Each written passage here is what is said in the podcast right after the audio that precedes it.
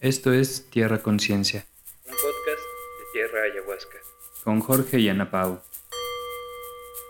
Ok, y siguiente pregunta. Entonces, tomando la...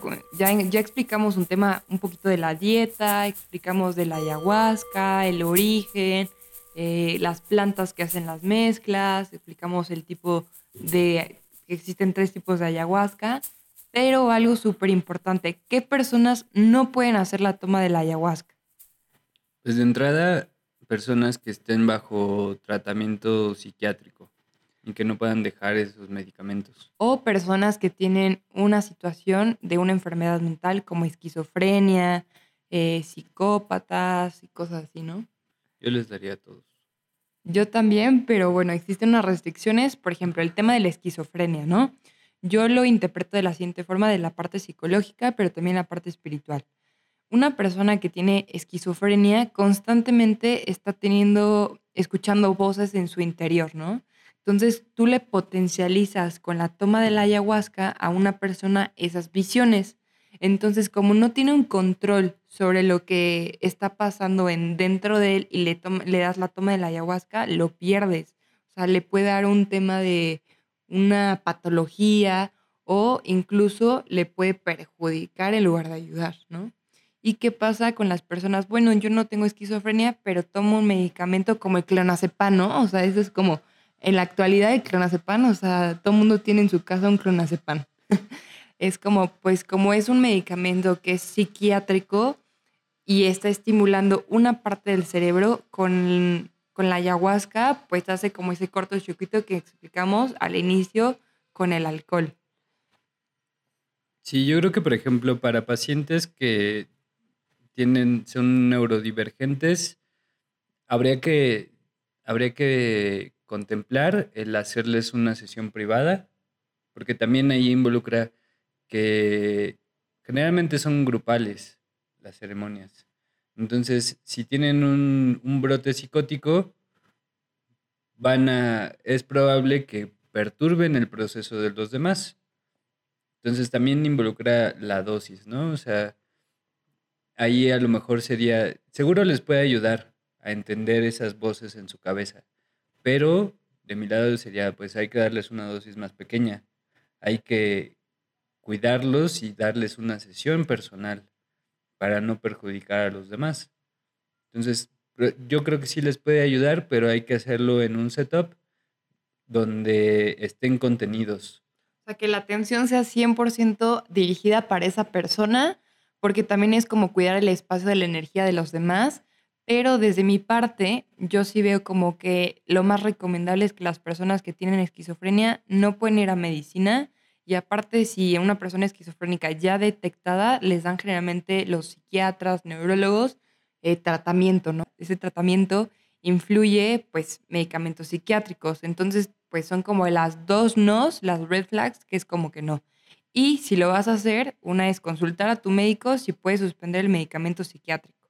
Y la segunda es, como dice Jorge, que sea una ceremonia como privada para esa persona para poder tener esa contención y una dosis más moderada. Sí, y bueno, la otra es las personas que son adictas a otras sustancias, a heroína, crack, eh, o sea, las drogas duras, cocaína, esos también sucede lo mismo, tienen las sustancias dentro de su cuerpo, cuando entra la ayahuasca, pues se potencializa. Entonces, si el efecto de la coca les da en un, en un 1, pues cuando lo toman ayahuasca les da por 40. Entonces, más aparte de lo que estén experimentando, pues se pone pesado el asunto. Entonces, las personas que tienen adicciones no pueden ir a ayahuasca, sí, vayan. Los re- súper recomiendo por experiencia personal. Yo antes de, de estar aquí con Jorge este, y prepararme en mi proceso, conviví con personas que tenían adicciones. No de mi familia, pero sí tuve una pareja que tuvo adicciones y con la ayahuasca le ayudó bastante. O sea, como que le da esa expansión de conciencia, de entenderse a sí mismo tomando en cuenta que la adicción no solamente es el consumo, sino comprender de raíz el sentimiento, la emoción o el pensamiento que estás teniendo y que te hace ingerir este, esas sustancias.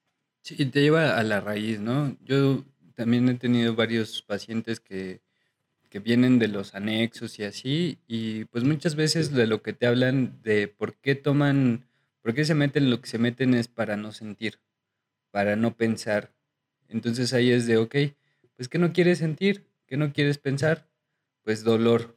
Me duele mucho el cuando no tomo. Cuando, cuando me meto algo, ya me olvido de eso que, que, que siento constantemente. Lo que hace la ayahuasca y estas medicinas es que te confronta con eso, te puede llevar a la raíz de ese dolor. A lo mejor fue un abandono, a lo mejor fue un evento traumático. Entonces, al ayudarte a sanar esa situación que está en tu inconsciente muy, muy adentro, pues eventualmente puedes sanar el que ya no necesites consumir sustancias porque ya sanaste ese dolor, eso que no querías sentir. Entonces, sí es adecuado.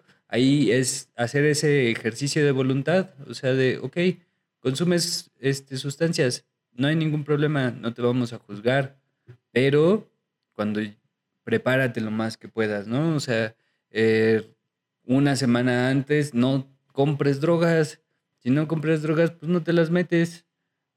Es como paso uno y paso dos.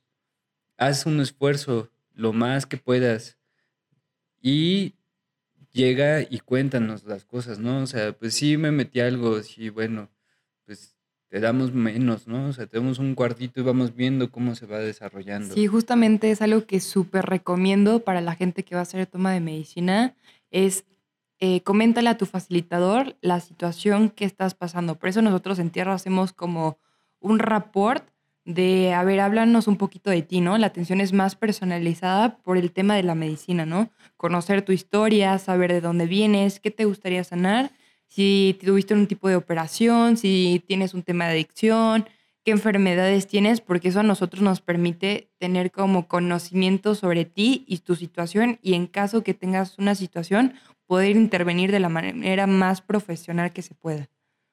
Justamente, o sea, y es algo que yo admiro mucho de ti, que te tomas ese tiempo.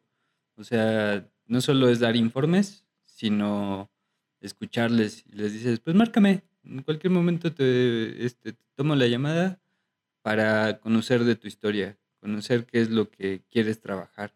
Luego te escucho que te aventas ahí una hora platicando con ellos.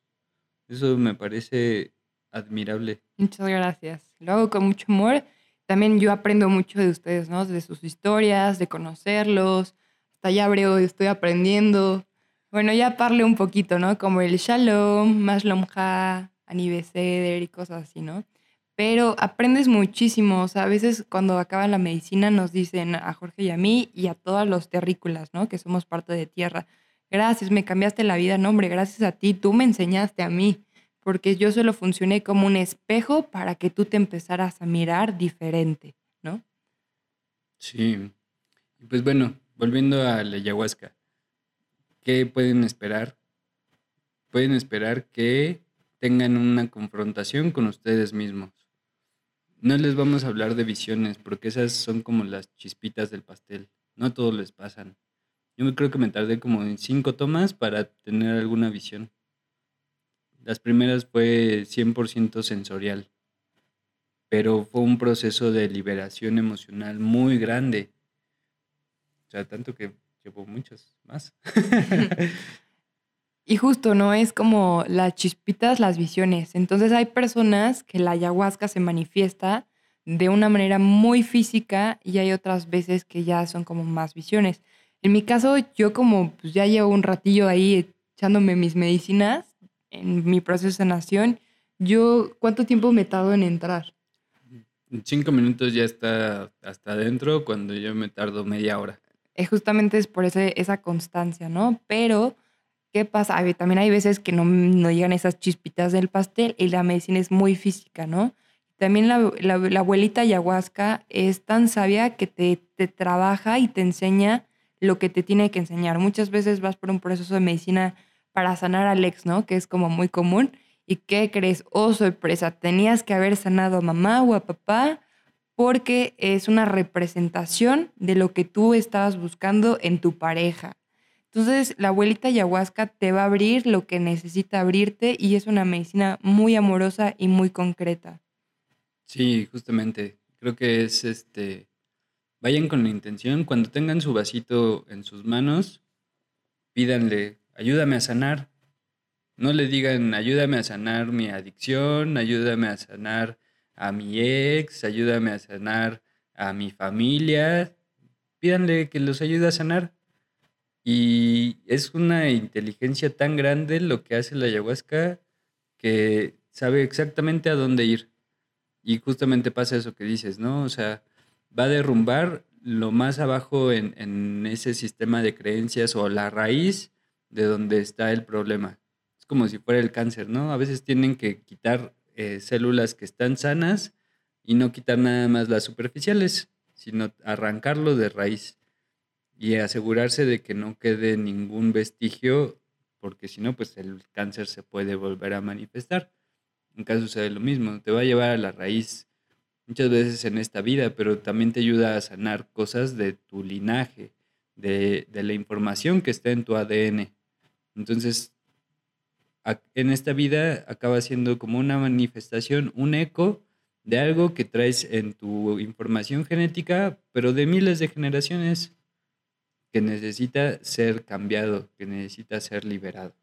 Sí, justamente porque para que nosotros existiéramos tuvieron que existir nuestros papás y para que existieran nuestros papás pues existieron dos abuelas y dos abuelos y así se va como la cadena de nuestros ancestros hasta que nosotros pudiéramos llegar. Entonces muchas veces es como, ¿por qué te- me está pasando esta situación? Ah, pues hay que rascar un poquito más adentro y ver que quién lo vivió en mi árbol genealógico o qué está pasando o qué puedo hacer yo para cambiar. Es- Entonces estos tipos de procesos de sanación con plantas sagradas nos permiten hacer como ese borrón y cuenta nueva, pero con conciencia. O sea, no vas a borrar tu historia, pero sí puedes hacer algo diferente por no repetir el patrón. Sí, a mí en una, en una ayahuasca le dije, ¿desde cuándo me pasan estas cosas? Y me llegó como una imagen de que yo era un elefante. Entonces era así como, pues, este, este registro ni siquiera era de cuando era humano. Es previo a eso. O sea, acaba siendo tan inteligente que, o, o tan sabia que te dice, pues, ni siquiera está en el cajón de, de las experiencias humanas, sino está en el cajón de las experiencias elefantiles. Sí, también algo que me gustaría ya abordar en el siguiente podcast, para que esto fue como darles una introducción de qué es la ayahuasca, poder aclarar sus dudas, pero en el siguiente podcast vamos a hablar de los animales de poder, vamos a hablar un poquito más a profundidad de otros temas de la ayahuasca para que nos sigan en nuestras redes sociales. ¿Cuáles son, Jorge? Pues en todos lados como arroba tierra ayahuasca, en Instagram, en Facebook, en Spotify como Tierra Conciencia por Tierra Ayahuasca y próximamente el sitio web tierraayahuasca.com. Muchas gracias, Jorge, que me agradezco y les agradezco por su tiempo. También vamos a tener nuestro TikTok, arroba Tierra Ayahuasca. Para que vean a Jorge y nos vean ahí ba- bailando, no, no es cierto, para que nos vean aportando información de valor sobre las ceremonias. Muy bien, que tengan un muy bonito día y muchas bendiciones en sus caminos. Gracias, tribu. Esto fue Tierra Conciencia. Un podcast de Tierra Ayahuasca. Si te gustó este episodio, recuerda seguirnos en todas nuestras redes sociales y visitar nuestro sitio web tierraayahuasca.com para conocer nuestros próximos eventos.